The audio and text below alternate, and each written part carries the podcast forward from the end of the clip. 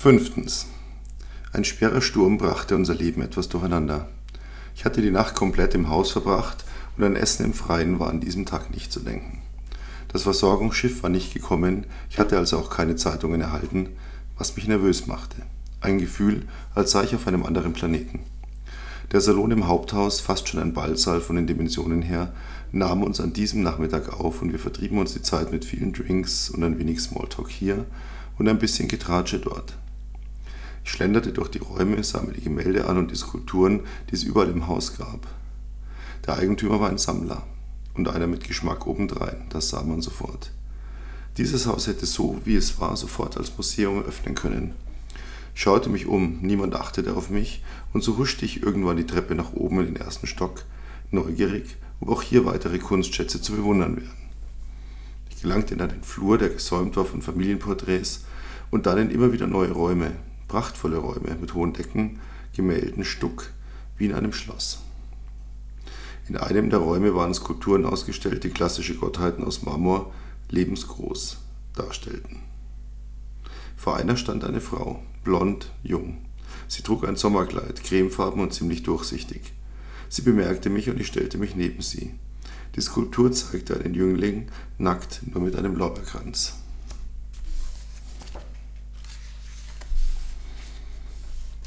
Alle Männer damals so einen kleinen Penis hatten? Sie sagte es ganz normal, so als wäre es üblich, ein Gespräch damit zu öffnen. Ich weiß nicht, vielleicht war er größer und es ist im Laufe der Jahre etwas abgebrochen. Sie lachte, ein helles Lachen. Ja, das wird es sein. Wer weiß, wie viele Frauen ihn schon benutzt haben. Ich stutzte, aber dann begriff ich, sie war vermutlich auch wieder eines der Callgirls, wie auf der Yacht, und daher so erfrischend schmutzig. Ich grinste. Ich denke, der Mama könnte etwas kühl sein, um ihn sich einzuführen. Sie sah mich von der Seite an, ihre Wangen waren plötzlich ganz rosig und sie schluckte ein paar Mal. Der Gedanke macht mich gerade total an. Soll ich es mal probieren? Sie war ganz eindeutig eines dieser Callgirls. Vermutlich wollte mich einfach nur ein bisschen heiß machen und irgendwie machte mich der Gedanke auch tatsächlich ziemlich heiß. Bevor Sie sich ein Stück kalten Marmorpenis einführen müssen, kann ich Ihnen gerne aushelfen. Größer als seiner ist meiner auf jeden Fall. Sie sah sich um, griff meine Hand und zog mich zu einer der Chaiselonge, die an der Seite des Raums stand. Los, bevor jemand kommt. Damit raffte sie ihr Kleid hoch und ich zog ihr den Slip herunter. Sie hatte keine Lust auf ein langes Vorspiel. Sie wollte auch nicht geküsst werden. Sie nestelte meine Hose auf und zog mich auf sich und ich fand die Situation irgendwie scharf und so war es nicht mehr als einfach nur ein heftiges, kurzes Ficken. Es dauerte nur ein paar Minuten, dann kamen wir beide und kurz danach zog sie bereits wieder Höschen an, gab mir einen Kuss auf die Wange und verschwand. Ich musste lachen. Irgendwie war das schon auch praktisch, dass man hier sogar Sex einfach so serviert bekam, kostenlos, wie die Drinks und das Essen. Später schlenderte ich wieder durch das Erdgeschoss. Serena fand mich und wir holten uns frische Getränke und unterhielten uns ein wenig. Sie erzählte mir gerade, wer von den Gästen wer war. Die meisten waren italienische Prominente und ich kannte so gut wie keinen von ihnen, als eine Frau an uns vorbeilief. Es war mein Abenteuer vom ersten Stock. Sie zwinkerte mir unauffällig zu, ließ sich ansonsten nichts anmerken. Ein Mann mittleren Alters ging neben ihr, sie hatte sich beim eingehakt und ich bewunderte ihre Ausdauer. Vermutlich kam auch er gleich in den Genuss ihrer Dienstleistung. Sind hier auch wieder diese Kolgers unterwegs wie auf der Yacht? fragte ich Serena. Sie sah mich prüfend an und ich beeilte mich zu sagen, nein, nein, ich meine nur, weil ich die ja nie erkenne. Sie grinste, sah sich im Salon um. Dann forderte sie mich auf. Was denkst du, welche von denen hier ist eine professionelle? Ich blickte mich ebenfalls um, tat so, als prüfe ich jedes Gesicht und nickte schließlich unauffällig in Richtung der Frau von vorhin. Serena sah mich an, dann lachte sie ihr raues Lachen, bekam sich gar nicht mehr ein. Ach Peter, du bist so ein Schussel. Das ist die Tochter des Besitzers der Insel. Sechstens. Das Wetter wurde wieder wie gehabt. Alles ging seinen Gang und der Timer in meinem Kopf zählte gnadenlos die Tage herunter, die uns noch blieben, hier im Paradies. Ich fuhr meinen Alkoholkonsum kontinuierlich nach oben als Gegenmittel, aber es half mir nicht wirklich. Serena und ich verbrachten jetzt meistens die Tage komplett zusammen. Zwischendurch half mir ihre Gegenwart, die bösen Gedanken zu verdrängen und mich ein wenig fallen zu lassen. Wir scherzten, diskutierten oder machten einfach lange Spaziergänge am Strand, freilich immer in die entgegengesetzte Richtung als die, die ich neulich eingeschlagen hatte. Der Sommer ging langsam zu Ende. Es war noch immer heiß, das Wetter einmalig schön, aber es gab erste Anzeichen. Schatten, die ein wenig anders standen als noch vor ein oder zwei Wochen. Tage, die fast unmerklich, aber eben doch immer kürzer wurden. Die Morgendämmerung setzte später ein und die Vögel begannen ihr Konzert nicht mehr ganz so früh wie an den ersten Tagen auf der Insel. Ein kleiner, kühler Windhauch, der einen kurz frösteln ließ und der vor einer Woche noch eine willkommene Erfrischung gewesen wäre. Alles nicht wirklich offensichtlich, aber in der Summe merkte man, dass diese unbeschwerte Zeit ihrem Ende entgegenging. An einem dieser Tage stand ich gerade am Pool, sah nachdenklich in die Ferne, als ich plötzlich einen Blick auffing. Es war die Signora, in deren Garten ich gepinkelt hatte. Sie lief neben meiner Frau, die sauertöpfisch und unfreundlich dreinblickte, vermutlich ihre Gouvernante, wie sie sie genannt hatte. Ihr Gang war aufrecht, ihr Gesicht fröhlich, und als ihre Begleiterin in die andere Richtung sah, blitzten ihre Augen auf und sie deutete ganz kurz einen Kussmund an. Ich musste plötzlich lächeln.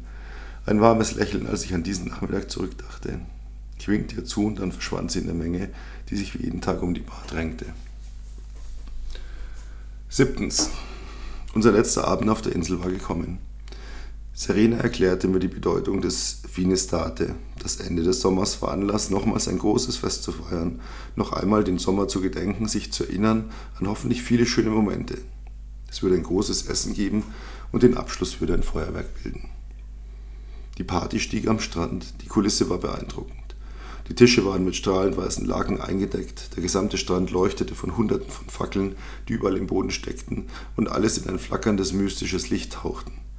Es wurden ganze Spanferkel und riesige Fische über offenen Feuern gegrillt. Dazu gab es Buffets mit Beilagen aller Art, danach Obsttorten und Schnaps. Es war ein milder Abend, die Sterne steckten wie Diamantsticke am tiefschwarzen Nachthimmel. Es ging ein schwacher Wind, der angenehm war. Eine Band spielte traurige italienische Lieder und, ließ, und ich ließ mich in diese Szene fallen und genoss die außergewöhnliche Stimmung, die in der Luft lag. Gegen Mitternacht wurde der riesige Haufen entzündet, der am Strand aufgetürmt war. Serena hatte mir erzählt, dass man über das ganze Jahr alles Treibholz extra für dieses Fest sammelt.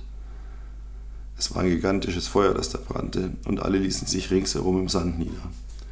Ein paar hatten Gitarren dabei und wir sangen Lieder, die von endlosen Sommern, unerfüllten Sehnsüchten und traurigen Geschichten handelten. Später dann wurden Whiskyflaschen herumgereicht und Joints von Hand zu Hand gegeben. Es war ein ausgelassenes, schönes Fest, aber dennoch merkte man den meisten an, dass sie etwas traurig waren. Ein Abschnitt ging zu Ende, die Unbeschwertheit fiel von uns ab. Mir wurde bewusst, dass alle hier, so reich, schön und berühmt sie sein mochten, auch ihre kleinen bösen Geister hatten, die jetzt wieder lauter wurden, sie an Dinge erinnerten, um die sie sich kümmern mussten, auch wenn der Rest der Welt dachte, solche Menschen hätten keine Probleme. Irgendwann zogen sich die ersten aus und sprangen ins Meer. Ein paar Pärchen liebten sich ungeniert gleich neben uns, anderen am Feuer. Serena und ich liefen ein paar Schritte am Wasser entlang. Wir hatten uns an den Händen gefasst und erst nach einer Weile sprach sie plötzlich. Wenn ich als Kind am Strand war, habe ich, immer, ich mich immer auf den Rücken gelegt und die Sterne angeschaut. Mir fiel nichts darauf ein, was ich hätte sagen können, und so liefen wir einfach weiter. Der Wind war ein wenig stärker geworden und spielte mit ihren Haaren und trug Fetzen der Musik zu uns heran. Die Brandung untermalte die Szenerie fast schon dramatisch. Und plötzlich hatte ich eine Antwort auf das, was sie mir vorhin gesagt hatte. Ich lief ein Stück mit ihr vom Ufer weg, bis der Sand trocken wurde, und dann zog ich sie nach unten neben mich. Hielten uns weiter an den Händen, während wir in den Sternenhimmel über uns blickten. Und es war gar nicht nötig zu reden. Denn der Himmel mit seinen vielen Diamanten sah aus, als hätte man Serenas Augen kopiert, und jetzt würden sie alle auf mich herabblicken. Und plötzlich hatte ich Tränen in den Augen, und dadurch verschwammen die Sterne, und es sah aus, als würden sie mir alle fröhlich zuwinken. Wir lagen lange einfach so da, blickten in den endlosen Himmel und hingen unseren Gedanken nach. Dann stieg die erste Rakete des Feuerwerks in den Himmel und zerplatzte mit einem lauten Krachen in einen bunten Feuerstrauß. Und der Sommer war zu Ende. Zehntes Kapitel, erstens. Die große Hitze des Sommers in der Stadt war vorbei.